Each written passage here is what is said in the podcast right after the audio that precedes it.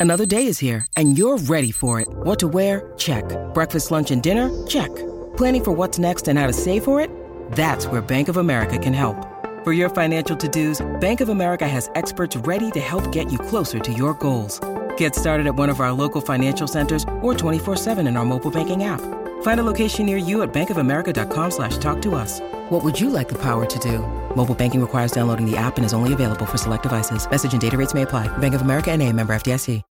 When you need mealtime inspiration, it's worth shopping Kroger, where you'll find over 30,000 mouthwatering choices that excite your inner foodie. And no matter what tasty choice you make, you'll enjoy our everyday low prices, plus extra ways to save, like digital coupons worth over $600 each week. You can also save up to $1 off per gallon at the pump with fuel points. More savings and more inspiring flavors make shopping Kroger worth it every time. Kroger, fresh for everyone. Fuel restrictions apply. Hola, esto es New Books Network en español.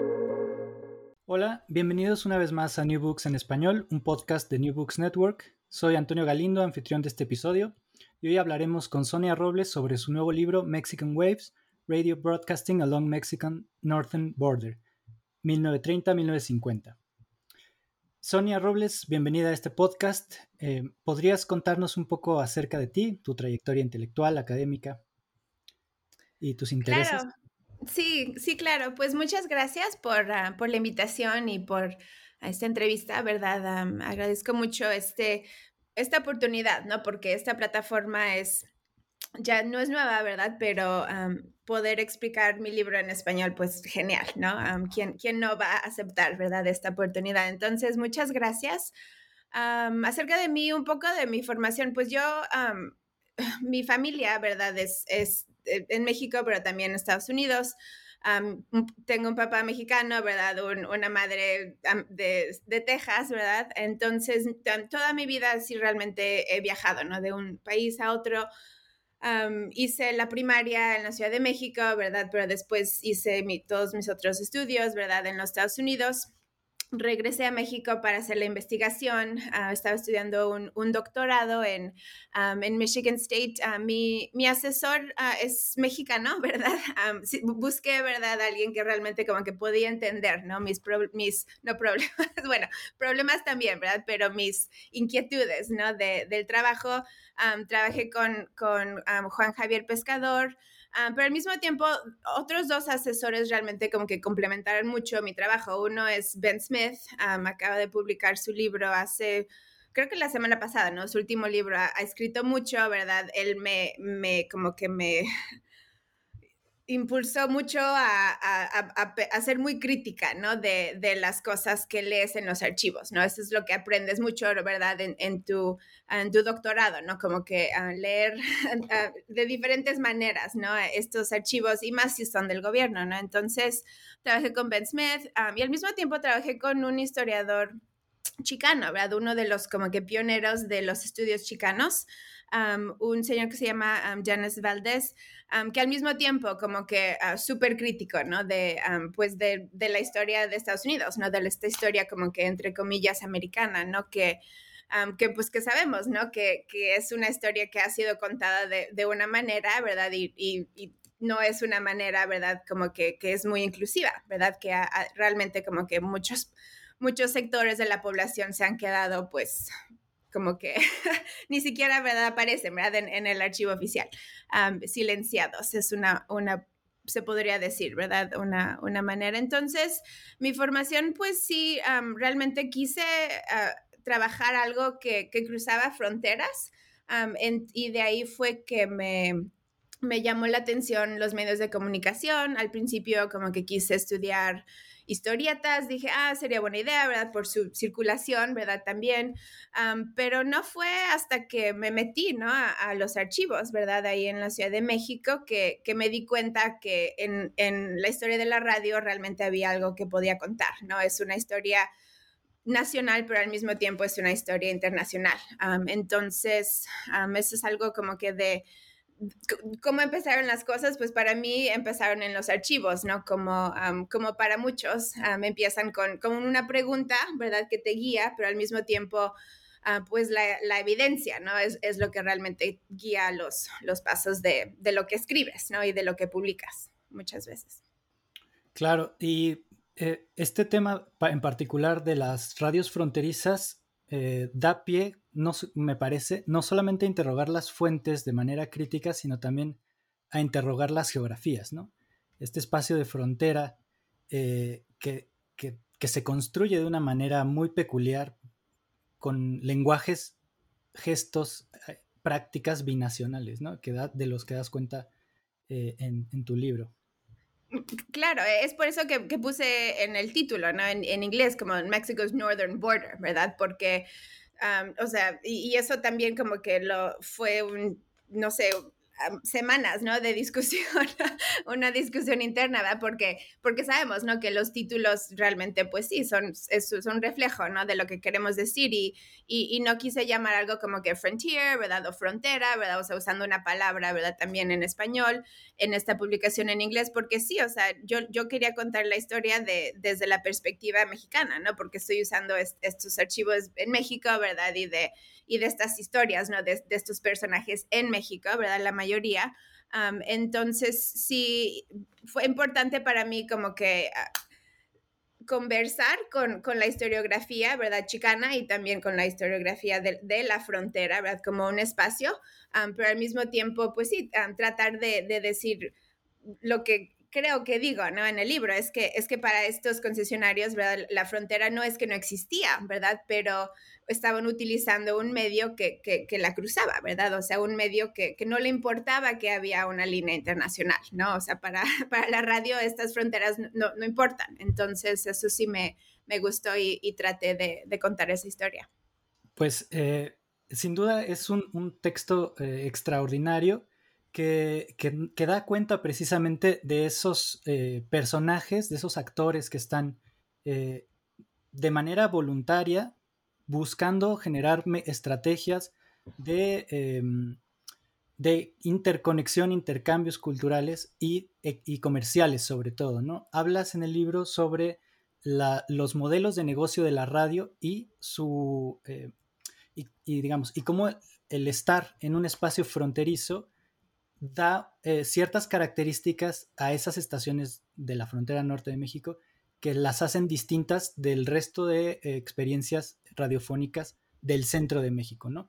Esta lejanía del centro en una época en la cual se, eh, el Estado mexicano busca encontrar las herramientas para jalar o para, para concretizar o cristalizar el poder político desde el centro, desde la Ciudad de México tú nos muestras precisamente cómo eh, distintos tipos de personajes, los, los, dueños de, bueno, los concesionarios de las eh, estaciones, los interventores del gobierno, eh, los, los, artistas y presentadores de las estaciones de radio y los, y los locales comerciales que buscan publicitar sus servicios y productos ofrecidos del otro lado de la frontera desde las estaciones mexicanas, eh, nos, deja ver que, la dinámica eh, social que opera en esta zona es completamente distinta, ¿no? Y eso nos muestras con tu libro. ¿Nos podrías contar un poco sobre eso?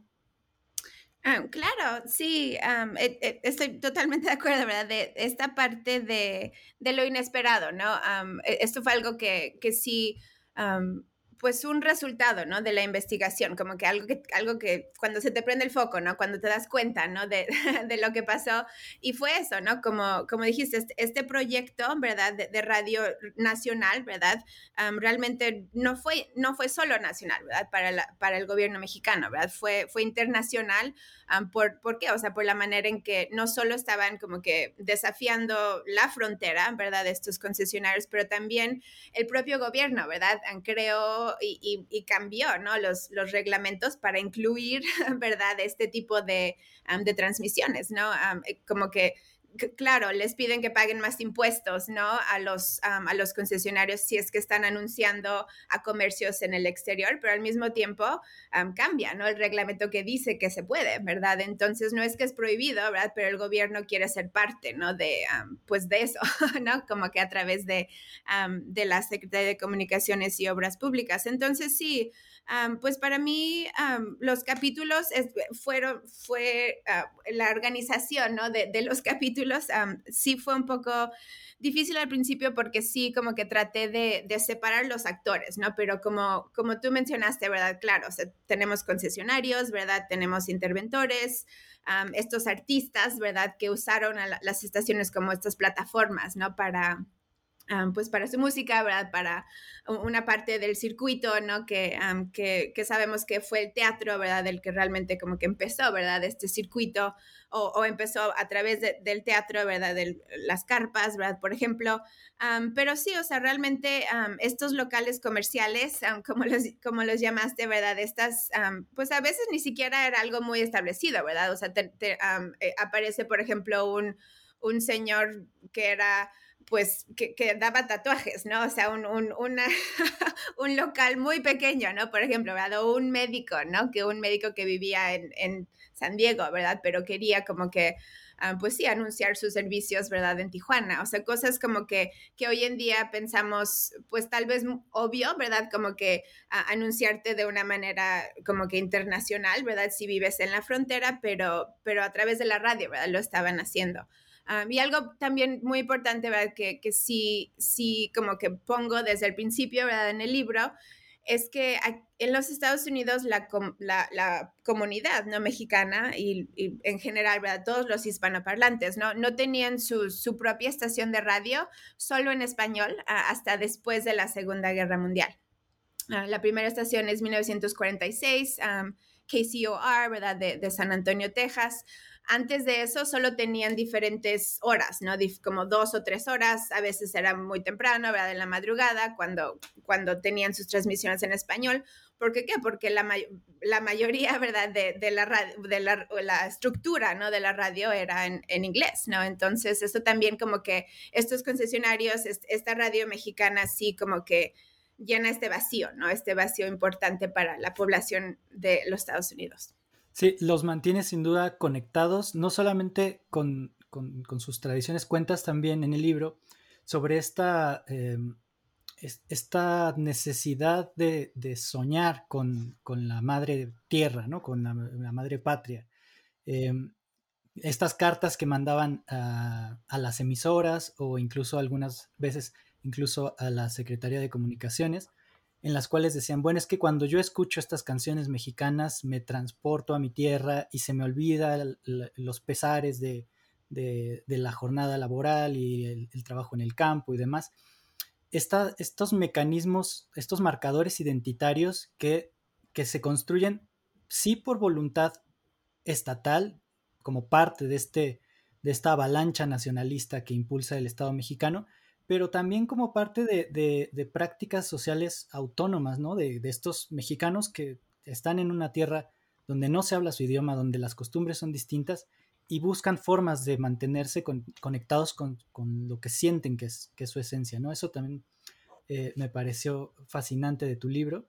Cómo, cómo la comunidad de, mexicanos migrantes en los Estados Unidos se, se explica a sí misma o se o, se llena de, contenidos escuchando a sus, a sus cantantes, a sus músicos, a, su, tradición eh, mexicana, ¿no? Y cómo van abriendo espacios.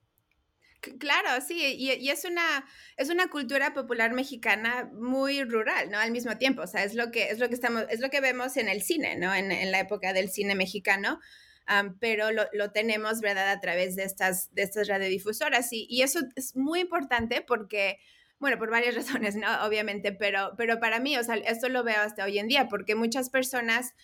Es, es, difícil, ¿no? Que entiendan, por ejemplo, que, que, que, México también puede ser urbano, ¿verdad? Y que es rural, ¿verdad? Porque, porque eso siempre me pasa, ¿no? Como que enseñando historia de México o aún, ¿verdad? Historia de Latinoamérica, ¿no? Cuando hablas de, de esta zona, ¿no? De esta región o, o de este país, para muchas personas solo piensan que México es rural, ¿no? Y, y, a veces como que estos estereotipos negativos, ¿verdad? Ya sabemos, ¿no? Que son muy... tienen un poder muy fuerte, ¿no? También pues para como que el racismo, ¿verdad? Estas como que estas ideas como que muy denigrantes, ¿no? Del mexicano, también están conectadas a la música, ¿verdad? Y, esta música, pues sí, o sea, e, e, e, el, Estado, ¿verdad? Y, el Televisa, ¿verdad? Por ejemplo, del cine, ¿verdad? Usó, ¿verdad? Ya, o sea, ya sabemos, ¿no? Ricardo Pérez Montfort, por ejemplo, lo explica, ¿verdad? Varias veces en, libros, ¿verdad? y, y capítulos, ¿verdad? Que, que lo rural, ¿verdad? Fue, o sea, tuvo que pasar por el centro, ¿no? Para ser realmente este, esta cultura mexicana, ¿no? Esta como que este nacionalismo que, que exportó, ¿no? México durante este tiempo. Entonces, lo mismo está pasando en, en la radio y, y también, ¿verdad? es una manera en que el público, ¿verdad? Que no entendía, ¿verdad? Tal vez lo que estaba escuchando, o sea, las palabras, ¿verdad? Pero sí entendía, ah, ok, es, un, es una guitarra, ¿verdad? O aquí como que ciertos instrumentos, ¿no? Como que ah, la música que, que, hoy en día que tocan en restaurantes mexicanos, ¿no? En Estados Unidos, por ejemplo, o sea, e, es, esas conexiones también como que están conectadas a estos estereotipos, ¿no? De, y muchas veces pueden ser negativos, no todos, ¿verdad? Y no siempre, pero sí es, es y esa parte sí es muy importante para mí porque sí trato de, de explicarle a alumnos, ¿no? A estudiantes que o sea, que México sí es rural, pero también es urbano, ¿no? O sea, no, no, no todos, ¿verdad? Viven en, en, el campo, obvio, ¿verdad? Esta migración a los Estados Unidos sí ha sido, ¿verdad? De, de zonas rurales, la mayoría, ¿verdad? históricamente, ¿verdad? Pero, pero también en México, ¿verdad? hay ciudades enormes, ¿no? Entonces, eso es como que importante distinguir, ¿no? La, ah, la música que se exportaba, ¿verdad? Y también la música urbana, ¿no? Un, Agustín Lara, ¿no? De 1930, o sea, eso es algo que es muy distinto, ¿no? A lo que, a lo que escuchaban. Claro, y esto, eh, esto me recuerda también un, un apartado en el que tú comentas que las, los circuitos, bueno, las estaciones radiofónicas de la frontera empezaron a funcionar como, como una suerte de laboratorios eh, donde se, se, comenzaron a mezclar tradiciones eh, musicales que, dieron nacimiento a, la música norteña, ¿no? Eh, donde ciertas instrumentaciones con, con, el bajo sexto, con el acordeón y, sobre todo la participación de, personajes muy, muy específicos, ¿no? de, agrupaciones muy, muy particulares, que, que, empezaron a dar forma a lo que hoy en día reconocemos como esa música norteña, pero que pasó por, eh, por estos espacios radiofónicos para empezar a tomar forma y sobre todo eh, proyección, ¿no? Eh, ¿no? Explicas muy, muy bien en tu libro cómo es que las estaciones de radio servían para que nuevos artistas, pues ya fuera por medio de concursos, ya fuera por medio de simples apariciones, comenzaran a, ser reconocidos entre el público mexicano en el sur, en el suroeste de los Estados Unidos, y que a partir de ello podían dar el brinco a hacer giras, presentarse en, distintos espacios y, que además había como un, no solamente una retroalimentación entre estos eh, espacios eh, donde se presentaban las estaciones de radio, sino también intercambios económicos, ¿no? Donde de un lado de la frontera se financiaban los proyectos que se generaban en las estaciones de radio y viceversa. Y además, entre eh, distintos medios de comunicación, ¿no? también das cuenta de cómo estos famosos periódicos eh, hispanoamericanos como La Prensa o La Opinión financiaban eh, concursos en estaciones de radio del lado de la frontera mexicana, ¿no? sí. ¿Podrías contarnos un poco más sobre todas esas eh, imbricaciones y esos procesos de, generación o de, digamos, de, intercambios culturales que suceden en los espacios radiofónicos? Sí, sí, claro. los Alegres de, de, Terán, ¿verdad? Es el grupo, ¿no? Me, ah, usé su libro, ¿verdad? Es como, ay, no sé, es más como testimonio, ¿no? Es de estos libros de, de Conaculta, ¿no? Que son como, son como que entrevistas y compilaciones, ¿no? Y también usé mucho un, ah, un libro de, de un cantante, bueno, no fue más, fue, fue más como músico que cantante, ¿verdad? Freddy Quiñones, que, que estaba del otro lado, ¿no? De, de, la frontera, o sea, los Alegres de Terán están en, en Matamoros, ¿verdad? En, Tamaulipas. Freddy Quiñones estaba en, en, en, Tijuana, ¿no? En Senada.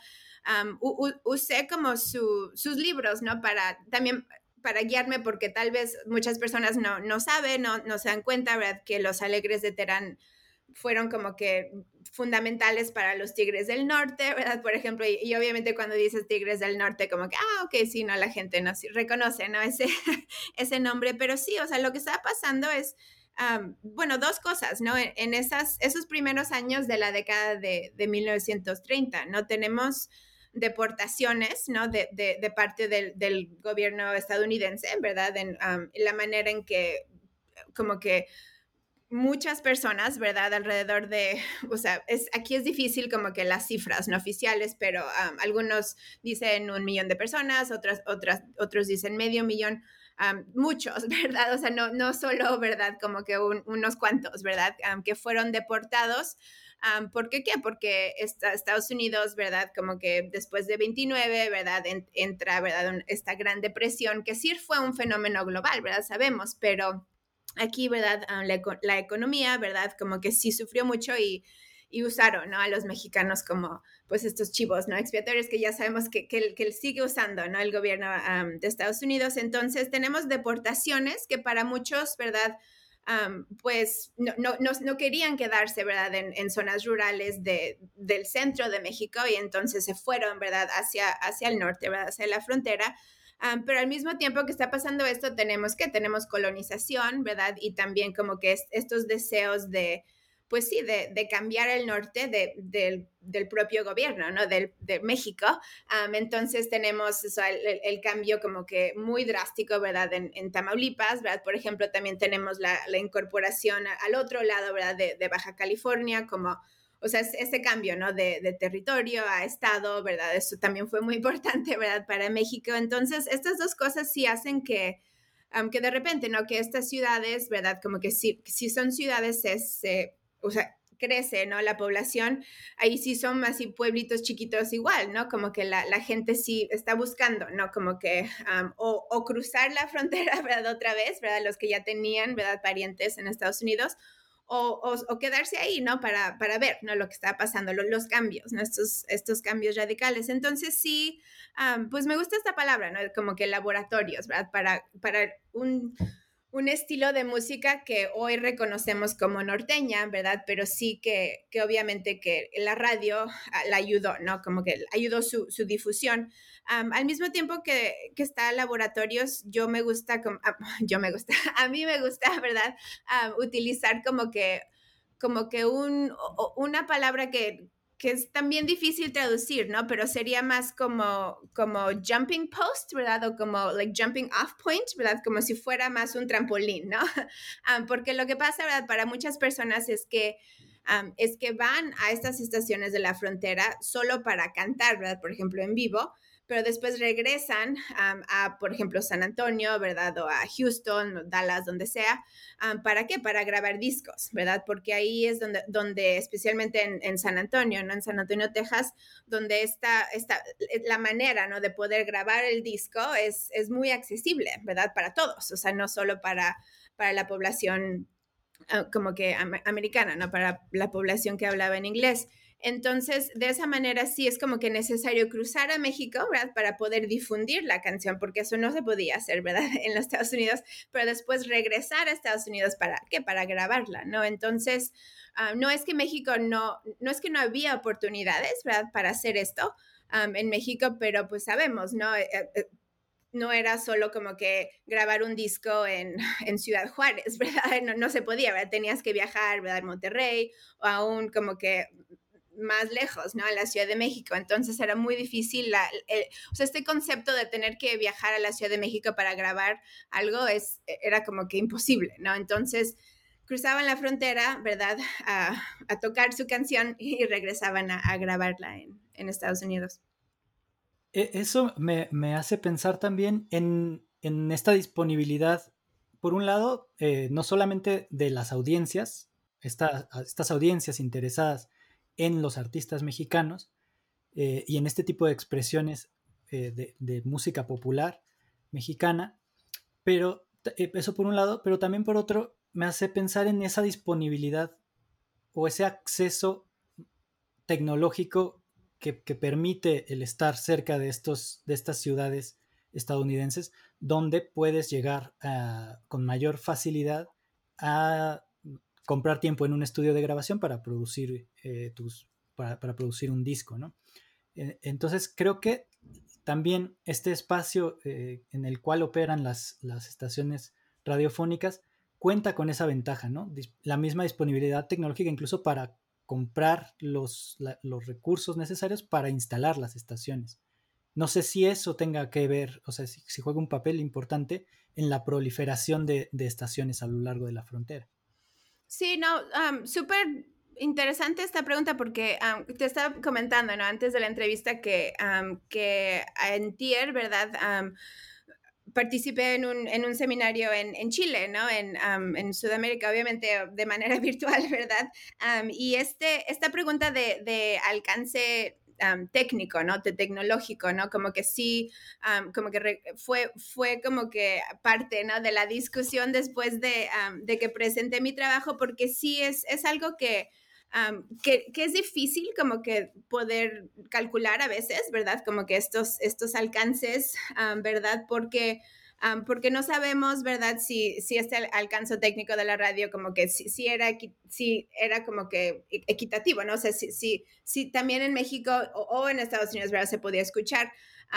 no tengo, por ejemplo, evidencia de, de, muchos, de, de, esta audiencia en, en, México, ¿verdad? Solo, o sea, la, la, única evidencia que tengo es que, es que sí, o sea, que el, estas audiencias estaban en Estados Unidos porque ahí fue donde fui a buscar, ¿no? La, la, audiencia también. O sea, eso sí tiene que ver, ¿no? Con, con las preguntas que le hacemos, ¿no? A, a, la historia.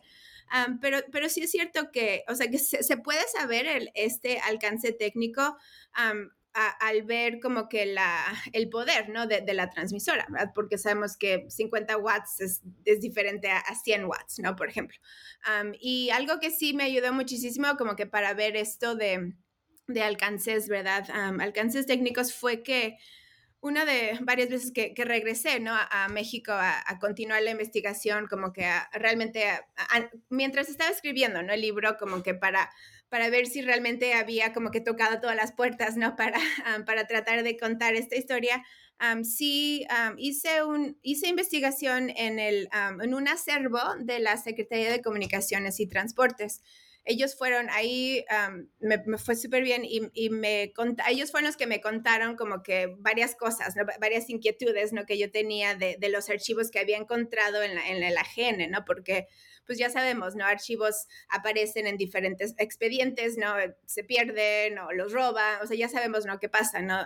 muchas veces, desafortunadamente, con con esta, esta información, ¿no? Entonces, ahí fue donde encontré muchos informes de, inspectores, o sea, no tanto de interventores, pero inspectores que, que la SCOP mandaba, ¿verdad? Desde el centro para hacer como que este tipo de, pues, de revisión, que se supone que tenía que ser anual. No siempre fue, ¿verdad? Pero, pero sí en estos reportes el inspector como que anotaba, ¿no? Ah, ok, esta estación de Mexicali, ¿verdad? Se puede escuchar en Hermosillo y también, ¿verdad? Se puede escuchar, ¿verdad? Del otro lado, ¿verdad? En, en Coachella, ¿no? Por ejemplo, ¿verdad? O, en, esta, el Indio, ¿no? California, en diferentes lugares. Entonces, eso sí me ayudó mucho a, a, a, poder como que entender, ¿no? Este alcance, ¿verdad? Porque las audiencias sí estaban de los dos lados, ¿no? De la frontera, pero pero la evidencia, como dije, no, que, que, tengo es, es, de, es de Estados Unidos. Bueno, y, esto que, que, comentas sobre los archivos me da pie para preguntarte acerca de, de, toda esa parte de la investigación, ¿no? ¿Cómo fue tu experiencia en los archivos eh, de la Ciudad de México? Eh, un, una fuente te lleva, digamos, un archivo te lleva al otro. ¿Cómo, ¿Cuál es ese proceso que tuviste que seguir para, para recopilar toda la documentación eh, en la cual se sustenta tu, tu libro? Sí, no, em, igual, como que em, buena pregunta, ¿verdad? Ah, pues para mí fue algo que tuve que regresar, ¿no? A, México cuando ya realmente como que tenía la idea del libro, ¿verdad? En, en mente. Ah, porque la tesis, en la tesis doctoral traté de meter dos cosas, ¿no? Traté de contar la historia de, de lo que está pasando en el centro de México, y también en la frontera. pero pues no sé por qué, ¿verdad? Pero como que fue, fue, un intento, ¿no? Y, está bien para la tesis, pero para un libro así como que no, no, no me salía, ¿no? Entonces sí tenía que separar estas dos historias, ¿no? Estas dos como que cosas. Y entonces, sí, o sea, regresé como que cada verano, ¿no? después de que, de que terminé la tesis, como que he regresado y, bueno, y últimamente estaba enseñando, ¿no? También y trabajando en México. pero sí, regresé porque lo que me di cuenta es que Sí, o sea, eh, había muchos archivos, ¿verdad? perdón, muchos expedientes de, estas estaciones en, la frontera norte.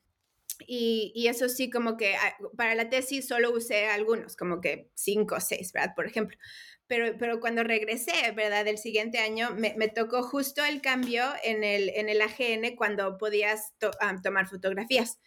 Entonces me pasé como que dos semanas, ¿no? O sea, tomando fotografías de, de todos, de todas estas estaciones. O sea, ya sabes, ¿no? Es muchísima información y, y te quedas como que totalmente saturado, ¿no? Pero al mismo tiempo, pues me ayudó mucho porque ya regresé, ¿verdad? A, Estados Unidos, ¿verdad? Em, empezar a trabajar, lo que sea, pero sí me ayudó como que a, a, pensar en, en, esta zona, ¿no? Como que en, en, total, ah, porque como dije, solo usé algunas estaciones para la tesis doctoral. Entonces, cuando cuando regresé ya como que otra vez, ¿verdad? A, México, lo que estaba buscando era esto, ¿no? Como que tratar de, pues de, llenar estas lagunas, ¿verdad? En la historia. otra cosa que hice, mencionaste, por ejemplo, la prensa y, la opinión. pedí, ¿verdad? Los, los microfilms, ¿verdad? Los, los tubos completos, ¿verdad? De, de, de, estas publicaciones y me pasaba, ¿no? Horas y horas leyendo estos periódicos porque sí, como dices, estos periódicos, o sea, solo son dos, ¿verdad? De, varios, pero son los dos como que más conocidos, más, importantes, especialmente la prensa, porque empieza en 1913, entonces empieza durante la revolución, ¿no? Y Ignacio Lozano, el fundador, así se sentía como un exiliado, ¿no? Es como que así, así, o sea, publicaba cosas como que muy unas críticas como que tremendas, ¿no? A lo que está pasando, ¿verdad? En México. entonces, estos periódicos son, son los que publican ¿verdad? mucha información de, los, de las artistas, por ejemplo, Toña la, Negra, ¿no? Que aparece en el, en el cuarto capítulo, o sea, personas que están como que usando la radio, ¿no? Y yo dije, ah, ok, esta es una buena manera como que de complementar, ¿no? Esta historia. también viajé a UCLA, a un archivo ahí de un locutor que uso también como, como evidencia, ¿no? Un locutor que fue deportado, él, él, tuvo su programa de, de radio, ¿verdad? En, en, en Los Ángeles, pero después fue deportado y, y terminó su carrera en, en, Tijuana, ¿no? Porque no, no regresó a los Estados Unidos, pero siguió como que esta carrera, ¿no? De, de locutor y sí, como que diferentes archivos, la hemeroteca, obviamente me, me gusta mucho hacer investigación en, en la hemeroteca, es, es necesario, es fundamental, ¿no?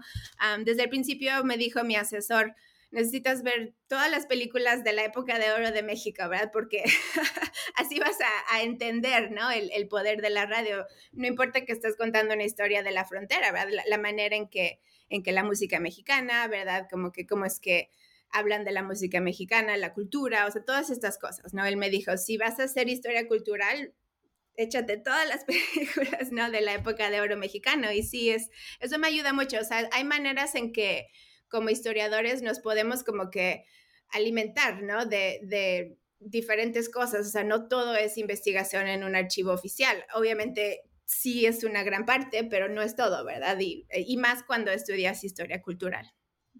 Claro, eso me, hace pensar en esto que comentabas al principio de la entrevista sobre eh, la crítica de fuentes. ¿Cómo es que de una serie de expedientes de un organismo estatal específico, la Secretaría de Comunicaciones y Obras Públicas, empiezas a rescatar historias de personajes y, a, y digamos, qué preguntas le haces a estas fuentes para descubrir las estrategias de personajes como los interventores, que sí están respondiendo a directivas del Estado, a, ciertas eh, ordenanzas que, les, que, deben de cumplir, pero al mismo tiempo negocian con los dueños de las estaciones de radio y funcionan como no solo mediadores entre empresa privada y el Estado, sino también como agentes que, en su búsqueda de mejores salarios, de nuevas eh, asignaciones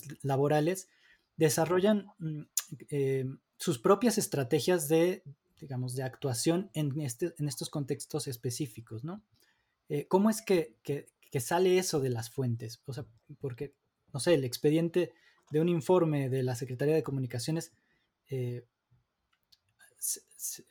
yo lo pienso como algo muy, muy estéril, por decirlo de alguna manera, en el sentido de que pues se reportan, no sé, infracciones, se reportan malas prácticas, se reportan ese tipo de cosas. ¿Cómo sale, cómo recuperas todas estas estrategias de personajes como los interventores de este tipo de fuentes?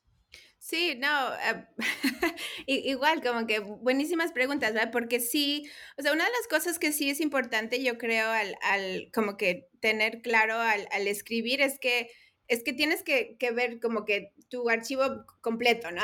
Aunque, sigues como que tocando puertas y sigues buscando, ¿no? Ah, una referencia o un artículo como que, que me ayude, ¿no? A, a, comprobar esto.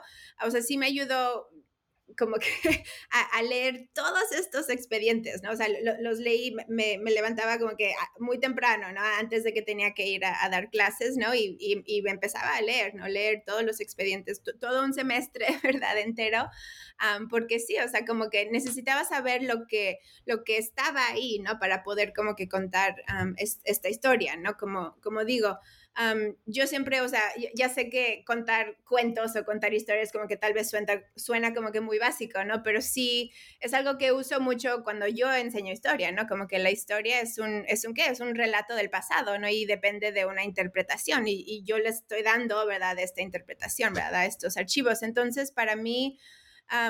primero uno, pues sí, o sea, necesitaba saber lo que, lo que quería decir, ¿no? Y, y, lo que existía, ¿no? Y antes de eso, pues tuve que leer todo. O sea, toma mucho tiempo, eso sí es cierto, que el, tiempo muchísimo, lo que necesites, ¿no? Y a veces como que necesitas más tiempo, ¿verdad? Y no, lo tienes, entonces ahí sí tienes que empezar a, escribir. Ah, pero sí es algo que, que en estos expedientes sí, sí, me sorprendió mucho, ¿no? Ver, ver cartas, ver como este, este diálogo, ¿no? Porque muchas veces eso es, es una de las cosas que me frustra más de, de la historia, ¿no? Que, que a veces no podemos como que tener un diálogo, no solo tenemos como que actores, no solo tenemos estos discursos, ¿verdad? O, o, sí, estos reportes, ¿no? Por ejemplo, a infracciones, ¿verdad? O testimonios, cosas así. Entonces, en el archivo sí, sí pude ver, eh, en estos expedientes sí, sí pude como que encontrar diálogos, ¿no? diálogos porque un interventor se peleaba con un gerente, ¿no? Y ahí entonces puede, puedes tener este como que back and forth, ¿no? Como, como lo llaman. y sí me ayuda mucho, ¿no? Porque así se, se nutre, ¿no? La historia, como que tiene, se, tiene más vida, ¿no? Cuando puedes ver que, que alguien decía una cosa, pero que otra persona decía lo opuesto, ¿no? que sí pasó con estos interventores. Son unos, son unos, como unos personajes súper interesantes para mí. Ese fue el capítulo que a mí me gustó más, como que crear, ¿verdad? Construir, fue donde sí como que sentí que, que estaba usando mi creatividad, ¿no? Un poquito más, porque sí, realmente son, son, personajes interesantes porque los, las estaciones eran los que las pagaban, ¿no? A los interventores, pero tenían que ser nombrados por la Secretaría de Comunicaciones y Obras Públicas, ¿no? Entonces, estos nombramientos, pues, había diferentes maneras, ¿no? De conseguirlos y, es fue interesante para mí como que captarlos, ¿no? Y escribir, escribir sus historias. Sí, sin duda son unos personajes increíbles. Em, es, justo esto que cuentas, estas como versiones distintas sobre un mismo problema, que el interventor multó a una estación porque no pasó, no transmitió el contenido que gubernamental que tenía que pasar y la respuesta del, de la gerencia de la estación diciendo, no, lo que pasa es que quiere extorsionarnos para darle más dinero y, por eso nos está multando. ¿no? Es, estas dinámicas entre agentes estatales y, empresarios o, representantes de las empresas privadas me pareció también muy ilustrativo de las dinámicas políticas eh, en las cuales se, eh, digamos, las políticas económicas en las cuales intersectan eh, las estaciones radiofónicas de la frontera. Hay algo que me, que, me quedó la duda, o, digamos, o, no sé si es porque eso no sucedía, es si hay, si hubo algún papel que hayan jugado las autoridades de los estados en los cuales se ubicaban estas estaciones. porque entiendo este estira y afloja, bueno, eso queda muy claro en el libro, este estira y afloja entre las empresas de las radiodifusoras locales y el, y el gobierno central, ¿no? el, gobierno de México, eh, a, través de, la, de, la, Secretaría de Comunicaciones. Pero me, me preguntaba si las autoridades municipales o estatales, locales, jugaron algún papel en estas, en, estas dinámicas de, de, a quién sí, quién sí podía tener una concesión, quién no, eh, si hubo apoyos políticos ahí de, de, por medio. No sé si puedas contarnos un poco. Sí, claro. Em, solo vi como gobernadores, ¿verdad? solo, solo aparecen cuando están tratando de que de recomendar a un interventor, ¿no? Por ejemplo. Entonces, un interventor, o sea, porque sí es importante como que mencionar también que estos interventores son telegrafistas, ¿no? Como que vienen de, son de, esa oficina, ¿no? De, de telegrafía, ¿no? Entonces, esa este como que estos conocimientos que tienen, ¿verdad? de la radio es porque primero como que los adquirieron en, en, una escuela o tomaron cursos, ¿no? Diferentes cosas de, o sea, de, telegrafistas. Entonces, muchas veces... algunos que, que, que, se quedaban ahí como telegrafistas querían como que subir, ¿no? Como que ascender a, ser interventores de estaciones de radio, pero la, las COP como que no, no, no, que no los quería nombrar, entonces fue ahí donde sí, como que les pidieron cartas, ¿no? Algo que estas cartas de recomendación, ¿no? Que, que, seguimos pidiendo y vamos a pedir, ¿no? Toda, toda nuestra vida, ¿no? A, diferentes personas. Entonces, eh, es ahí donde sí, sí aparecen diferentes, diferentes gobernadores, ¿no? Como que tratando, ¿no? De, de, como que, de, de resaltar, ¿no? La, la, vida de un interventor, ¿verdad? a otro, ¿verdad? Por ejemplo, pero lo que sí, o sea, también aparece, por ejemplo, Abelardo L. Rodríguez, ya sabemos, ¿verdad? Como que presidente solo dos años, ¿verdad? En México, pero él también como que aparece en el archivo como, como concesionario, ¿no? Él, él también como que quiso levantar su propia estación, no, o sea, logró como que obtener esta concesión. No, no sé qué pasó con, con, la estación, realmente el expediente es uno de esos expedientes que, que te frustras porque sabes que, o sea, cuando lo abres, sabes que había más páginas, ¿no? Ahí, pero que o se las robaron o quién sabe qué pasó, ¿verdad? Pero sí, este es como que un, una anécdota, ¿no? Que, que he, he leído y escuchado escuchado en, otras partes, ¿no? Como que la estación de Abelardo L. Rodríguez, ¿no? Entonces sí, sí existe, ¿verdad? este, este poder, pero, pero realmente es... es interesante, ¿no? Que, que tal vez es, es, más ausente. Ahora, yo no hice investigación en, todos los estados, ¿verdad? del norte, eso sí, como que confieso, ¿verdad? E, eso sí es algo que, o sea, yo conté esta historia a través de expedientes de, la Ciudad de México. Y también de diferentes archivos y, expedientes aquí, en los Estados Unidos, ¿no? Entonces sí es algo que, que me faltó, ¿verdad? O sea, como, como, como dije, ¿no? Como que confieso. y, me imagino, ¿no? Que en estos archivos estatales sí, sí podría encontrar más historias, ¿no? De, de estas estaciones. Yo, yo, yo las quise ver como que en conjunto, ¿no? Como un grupo, porque sí es algo que, que, sí me llamó la atención muchísimo, ¿no? Que, esto pasa desde Tijuana, ¿verdad? A, Matamoros, ¿no? Y, sabemos que que aún hoy en día, ¿no? Como que el norte de México no, no, se, no se siente como una zona, ¿no? Como que, o sea, la frontera realmente es, es diferente, en, sí, en Tijuana que, que en Reynosa, ¿no? Entonces, lo sabemos, ¿no? Pero estas estaciones aparecen el, al mismo tiempo, ¿no? Entonces tenemos Ciudad Juárez, ¿verdad? Tijuana, ¿verdad? Ensenada, Matamoros, como que al mismo tiempo, y esto sí, o sea, estos medios como que sí ayudan, ¿no? A, crear como que una, una zona que hasta hoy en día como que, que, que no se siente como una zona, ¿no? Una región.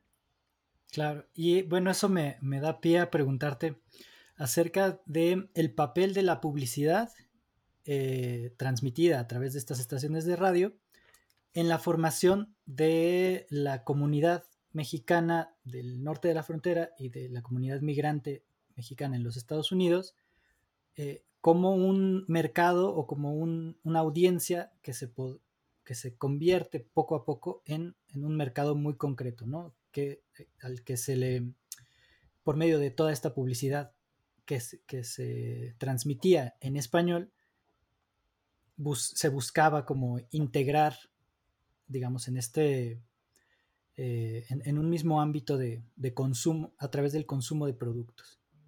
Sí. ¿Podrías contar sobre ello? Claro, sí. igual, esta parte no la mencioné, ¿verdad? La, escribí, pero sí como que dejé mucha más investigación, ¿no? Como que, que, que, tengo, o sea, tengo estos expedientes, ¿verdad? Como he mencionado, ¿verdad? Y en los expedientes, por ejemplo, lo que, lo que pasa es que no todas las estaciones, ¿verdad? Pero sí tengo como que un grupo de más o menos como 18, ¿verdad? De estas estaciones que, que, que tienen, ¿verdad? Ah, reportes de ingresos brutos que, que, tenían que, o sea, el, el, interventor los tenía que entregar, ¿no? A, a la, a la SCOP. Entonces, en estos ingresos brutos tienes como que todos los anuncios, ¿no? Que, que se hacían en la estación, en, en en cada como que tres meses, ¿no? Como que son cuatro, cuatro veces al año, ¿no? Entonces, ahí es donde sí puedes ver no solo como que la, duración, ¿no? De, los anuncios, o sea, a veces tenemos como hoy en día, ¿no? Algo de 30 segundos o de 5 minutos, ¿no? Algo así. pero también el idioma, ¿verdad? y dónde estaba, ¿verdad? Como que este negocio, ¿no? Entonces, si este negocio estaba en San Antonio, ¿verdad? O si este negocio estaba en en NACO, ¿no? Por ejemplo, en NACO Sonora. entonces, sí, la, publicidad a mí sí, sí, me llamó la atención mucho y, y, quiero regresar a esto, como que estoy Ah, estoy pensando en, en, en, la manera como que de, de, continuar como que esta, esta parte, ¿no? De la investigación, porque sí hay cosas locales, ah, entonces para algunas, algunas veces estas estaciones anunciaban la kermés, ¿no? Por ejemplo, o, de, o el, sí, la, no, no tanto como que la, la, la, fiesta del pueblo, ¿no? Pero algo parecido, ¿no? Como que, ah, tenemos esta, o este partido, ¿no? De béisbol, por ejemplo, que es algo local, algo muy local, y al mismo tiempo también anunciaban en inglés. y fue ahí donde, como dije, al, principio la SCOP eh, cambió ¿no? el reglamento. O sea, al principio era que era prohibido, después como que pusieron, ah, no, está bien si, si anuncias en, inglés, pero siempre y cuando como que después lo, lo, dices en español. como que, ah, ok, bueno, ¿no? Ah, y después como que, después dicen, ah, no, está bien si, si lo pones, ¿verdad? E, en inglés, pero les tienes que pagar más, ¿verdad? O sea, el impuesto sube, ¿no? La, la cantidad del impuesto entonces, esa es como que la segunda categoría, ¿no? Para estas, estos comercios que, solo se querían, ¿verdad? anunciar en, inglés. Entonces, ahí, ahí es donde sí encontré como que, pues sí, o sea, cosas que hoy en día conocemos como que muy cosas como que de la cocina, ¿no? Por ejemplo, ¿no? O, o, talleres, ¿verdad? O, mecánicos, ¿no? Por ejemplo, que se anunciaban solo en inglés. compañías de taxi, ¿verdad? Por ejemplo, ah, eso, lo veo mucho, o lo vi mucho en Ciudad Juárez, ¿verdad? En, porque está junto al paso y ahí sí tienes que como que cruzar, ¿verdad? Por, por el puente, pero pues como expliqué, ¿no? Y, esto sí es el, último capítulo del libro, que realmente fueron las, o sea, la, estrategia que, que, funcionó mejor, ¿verdad? Para, para estas estaciones era cuando estaban, ¿verdad? Anunciando, ¿verdad? Cuando esta publicidad era en español, ¿verdad? Pero por estas comunidades o estas empresas en, Estados Unidos, ¿no? Entonces, o sea, eh, cuando podrían ser bilingües, o sea, español-inglés, porque tenían que a veces, muchas veces, como que transmitir en los dos idiomas, pero cuando eran como que patrocinadas por negocios mexicanos, ¿verdad? en Estados Unidos fue, esa fue la estrategia que les que funcionó mejor, ¿verdad?